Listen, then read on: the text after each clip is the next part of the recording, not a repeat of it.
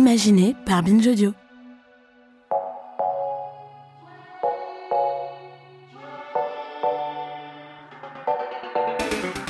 Concrètement, quand on est face à un texte, comment est-ce qu'on le traduit? Combien de temps ça prend? Est-ce que la traductrice ou le traducteur discute, négocie avec la maison d'édition, avec l'autrice ou l'auteur du texte original? Comment est-ce qu'on surmonte les difficultés de la traduction? On discute de tout ça en pratique avec Sika Fakambi, qui décortique pour nous son travail de traduction de l'ouvrage Tale of the Bluebird de Nii Aikewi Parks. Sa traduction, Notre quelque part aux éditions Zulma, a reçu plusieurs prix, le prix Baudelaire et le prix Laure Bataillon. Elle a été étudiée en détail par Claire Placial, maîtresse de conférences en littérature comparée à l'Université de Lorraine, dans un article que vous trouverez en ligne sur le site de Binge Audio, binge.audio. Parler comme jamais la traduction en pratique, c'est maintenant.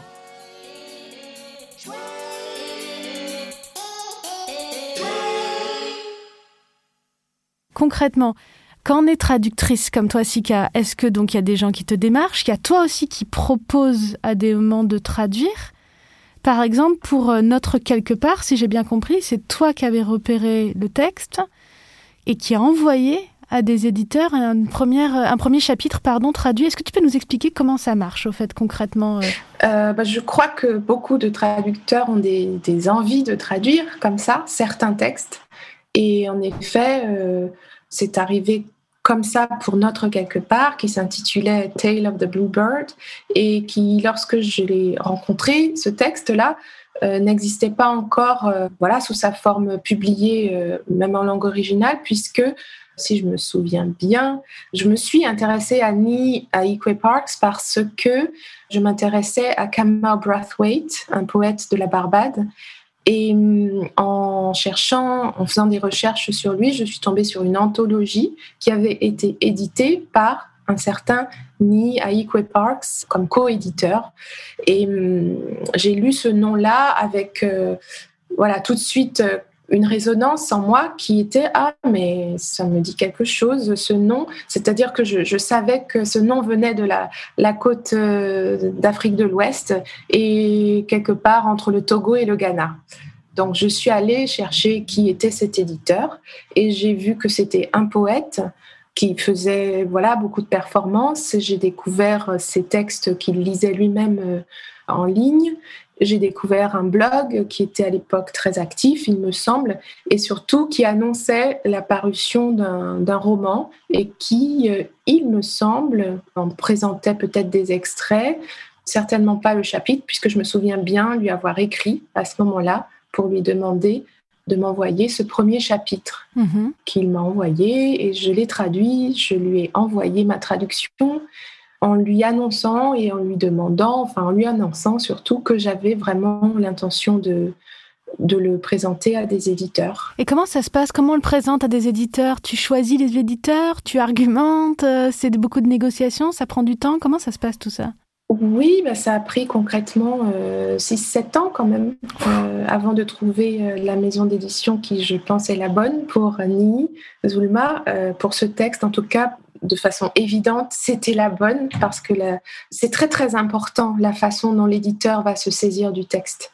Et dans le destin de ce livre, ça a été très important que ce soit Zulma qui se saisisse du texte parce que c'est une maison d'édition qui accomplit son geste jusqu'au bout pour chaque livre qu'elle défend. Et c'était très important que ça se passe comme ça pour euh, le livre euh, de Nii, pour cette traduction-là. Parce que beaucoup de, textes, malheureusement, euh, peuvent se perdre parce que le geste de l'éditeur n'est pas accompli jusqu'au bout.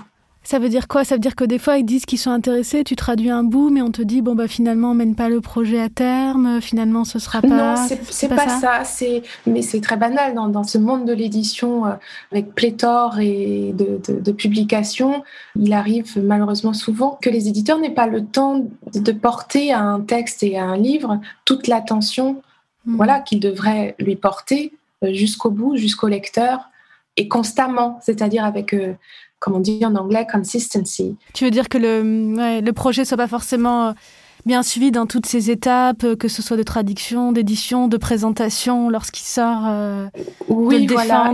et, ça se passe aussi dans la relation au traducteur, dans la confiance que l'éditeur fait au traducteur, son travail, le texte, qui ensuite sera travaillé avec l'éditeur. On, on en discute, on en parle, mais en premier lieu, il faut absolument que l'éditeur fasse confiance et sache que le traducteur est l'auteur mm. de ce texte qu'il va publier, est aussi l'auteur. c'est souvent là qu'il y a une difficulté avec, euh, voilà, euh, parfois les éditeurs, ça peut arriver que voilà, que des difficultés surgissent là, mais je, bon, je parle vraiment en mon nom et je sais que comme les textes que j'ai envie de traduire, je les porte vraiment, j'ai besoin de cette confiance euh, en l'éditeur, de ce travail jusqu'au bout, c'est-à-dire qu'on me fasse confiance aussi jusqu'au bout, jusqu'à la dernière minute, y compris euh, sur la couverture, euh, la quatrième, et qu'on me montre tout ça, qu'on me pose les questions, qu'on me demande mon avis. Parce que le, ce texte-là, c'est le tien, c'est le mien, et j'y suis vraiment investie. C'est-à-dire j'ai une responsabilité. Difficile de résumer notre quelque part. Je vais essayer en m'appuyant sur l'article de Claire Placial. Disons que le roman joue avec les codes du roman policier. Dans un village de Brousse à 3 heures d'Accra, capitale du Ghana, une jeune femme découvre une chose sanguinolente, peut-être un morceau de cadavre. L'inspecteur dépêche sur place un médecin légiste qui va résoudre l'affaire avec l'aide du chasseur du village et conteur.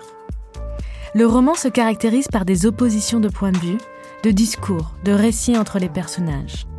Il est donc pluriel, et il se caractérise par une diversité linguistique, en mêlant plusieurs langues, de l'anglais littéraire, un pidgin d'Accra et une langue inventée pour recréer la langue Twi, une des langues vernaculaires du Ghana, en anglais. La traductrice a donc dû appréhender toutes ces langues. Je vous propose d'écouter deux extraits. Un où Nia Parks lui-même lit son texte, avec en plus un petit clin d'œil pour les auditrices et auditeurs français, il a eu la gentillesse de lire lentement, et un où Sika Fakambi lit son texte. Écoutez juste cette diversité linguistique en anglais et en français. Except from Tale of the Bluebird, slightly slower for a French listener, I guess. The other policeman, Garba, came back running and shouted as soon as he got inside the hut. L'autre policeman Garba est revenu en courant et il a commencé à crier quand il est entré dans la case. He said we for burn before the sun go go. Oh. Ojo a dit on va mettre ça dans le feu avant que le soleil là va partir partir au. And there et là, Quadro looked up. Quadro a levé sa tête. Garba? Sorry, sir. He said we should burn the remains before the sun disappears. Pardon, ça. Ojo a dit qu'on doit brûler les restes humains avant que le soleil se couche. Garba, I don't care whether you speak pidgin, tree, or English. I'm trying to find out why you are running. Garba, ça m'est parfaitement égal que vous parliez en pidgin, en tree ou en anglais. Je veux juste savoir pourquoi vous courez.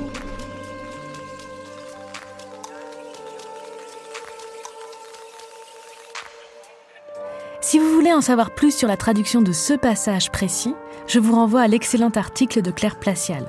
Continuons la discussion avec Sika Fakambi, cette fois autour du titre. Notre quelque part, D'emblée, je savais que le titre ne serait pas une traduction littérale du titre original. J'avais un titre de travail, bien sûr, qui était une, forme de, transfert. Mm. Je crois que j'avais comme titre de travail La plume de l'oiseau bleu. Alors que la, littéralité voilà, du titre mm. Tale of the Bluebird euh, en français, ce serait La queue de l'oiseau bleu. Mm. Il crée une métaphore, bien sûr, tail et tail. Tail, la queue, T-A-I-L, et tail, T-A-L-E, qui est le conte. Mm. Voilà. Donc la plume créait cette même sorte de d'effet, mais je savais que ça ne pouvait pas être euh, le titre de la traduction tel que j'avais envie de la porter jusqu'au lecteur, parce que je voulais vraiment trouver quelque chose qui donne l'ampleur de ce qu'était ce roman, qui se présente comme un detective Story, enfin pas exactement, mais pour finir sur le titre, j'ai terminé la traduction de ce texte en résidence ici à Arles où je suis en 2013 et j'étais en résidence avec une traductrice qui s'appelle Hélène Quignou qui est aussi chercheuse. À l'époque, elle, cherchait précisément en traduction. Elle a bifurqué ensuite vers d'autres sujets, mais, mais on a énormément parlé ensemble de tas de choses concernant la traduction, un peu comme j'ai parlé beaucoup avec Claire, mais j'ai jamais eu l'occasion de passer euh, un temps de résidence avec Claire. Et en, notamment, j'étais sur la fin de ma traduction et je cherchais très activement un titre pour que justement ce titre ne me soit pas mm. imposé par la maison d'édition euh, avec qui je travaillais pour la première fois. Donc j'avais quand même un petit doute sur euh, comment ce moment-là allait se passer. Donc je voulais absolument trouver le titre parfait qui allait être parfait pour le livre et qui allait sonner parfaitement aux oreilles de l'éditrice. Et qui allait la convaincre. Plus de discussion, justement. Et donc, euh, j'ai fait une liste de titres possibles. J'aime bien pour ça, quand il y a une difficulté avec le titre et la traduction enfin, du titre même, j'aime bien aller chercher dans le texte quelque chose qui rende compte de ce qu'est le livre et qui même déploie largement ce qu'est le livre en titre déjà. Mm. Donc, euh, je suis allée chercher des petits fragments que j'ai d'ailleurs envoyés à Nii, dont j'ai discuté avec lui. On les a réduits à une, toute petite liste. Et dans cette toute petite liste, il y avait notre quelque part. Et puis finalement, de cette toute petite liste, notre quelque part est, ressorti euh, vainqueur.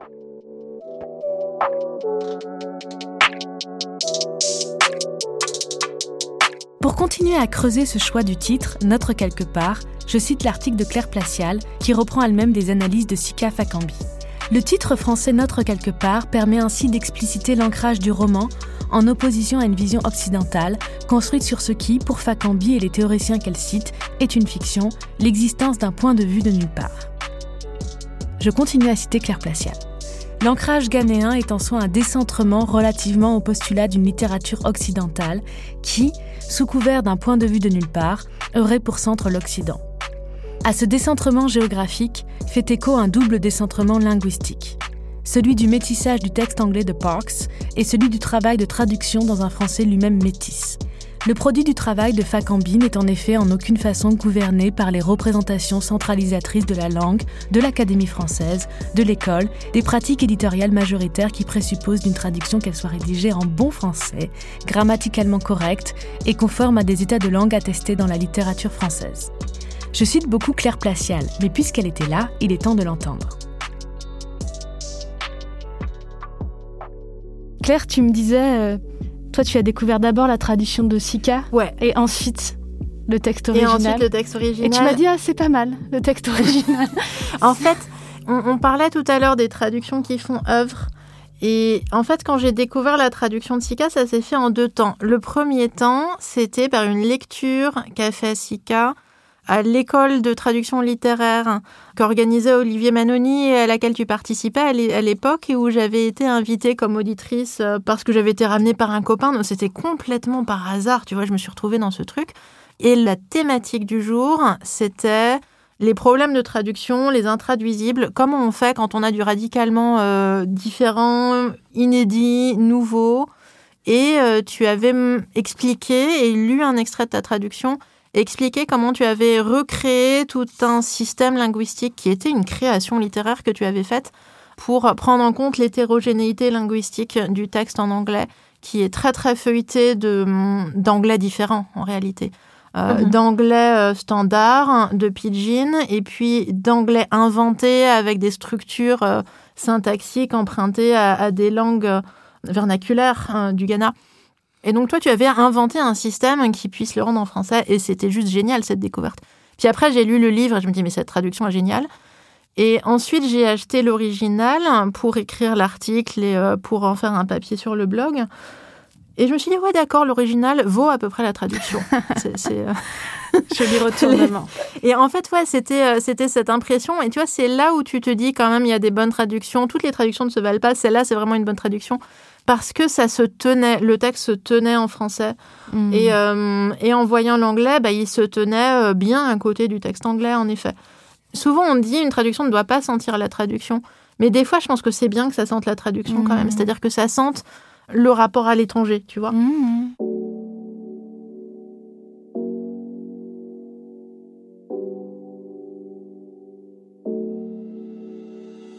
Pour finir sur l'intérêt de ce rapport à l'étranger, je vous propose de terminer par une citation d'Antoine Berman, linguiste, traducteur et traductologue, que Sika Fakambi et Claire Placial aiment beaucoup toutes deux. Cette citation apparaît dans le livre L'épreuve de l'étranger.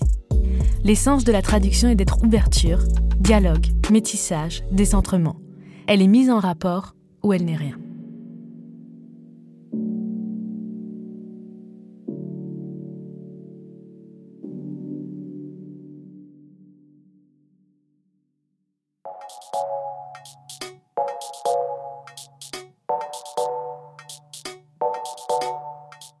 Voilà, c'est terminé pour ce deuxième volet de Parler comme jamais sur la traduction. Si vous avez manqué le premier volet, n'hésitez pas à le rattraper. Je vous rappelle que Parler comme jamais est un podcast de Binge Audio, soutenu par les éditions Le Robert et conçu avec la collaboration scientifique de Maria Candéa. Merci beaucoup à nos invités, Sika Fakambi et Claire Placial, et merci beaucoup à Dalitel El Madani pour tout son travail de prise de son, de réalisation, de montage et tous ses encouragements quand je suis en train de faire une voix off. Il me dit que c'est très intéressant et ça m'encourage. J'ai le droit de faire ça, c'est les crédits. Je vous rappelle que nous allons sortir avec Maria Candéa en automne 2021 un livre aux éditions Le Robert autour du podcast. Il y aura des extraits des entretiens, mais aussi plein de nouveaux aperçus et nous voudrions qu'il y ait une rubrique où on répond à vos questions. N'hésitez pas à nous poser plein de questions sur Twitter, par mail, à parlercomjamais.binge.audio. Parlercomjamais.binge.audio. Et vous serez peut-être dans le livre. À bientôt pour un nouvel épisode de Parler comme jamais.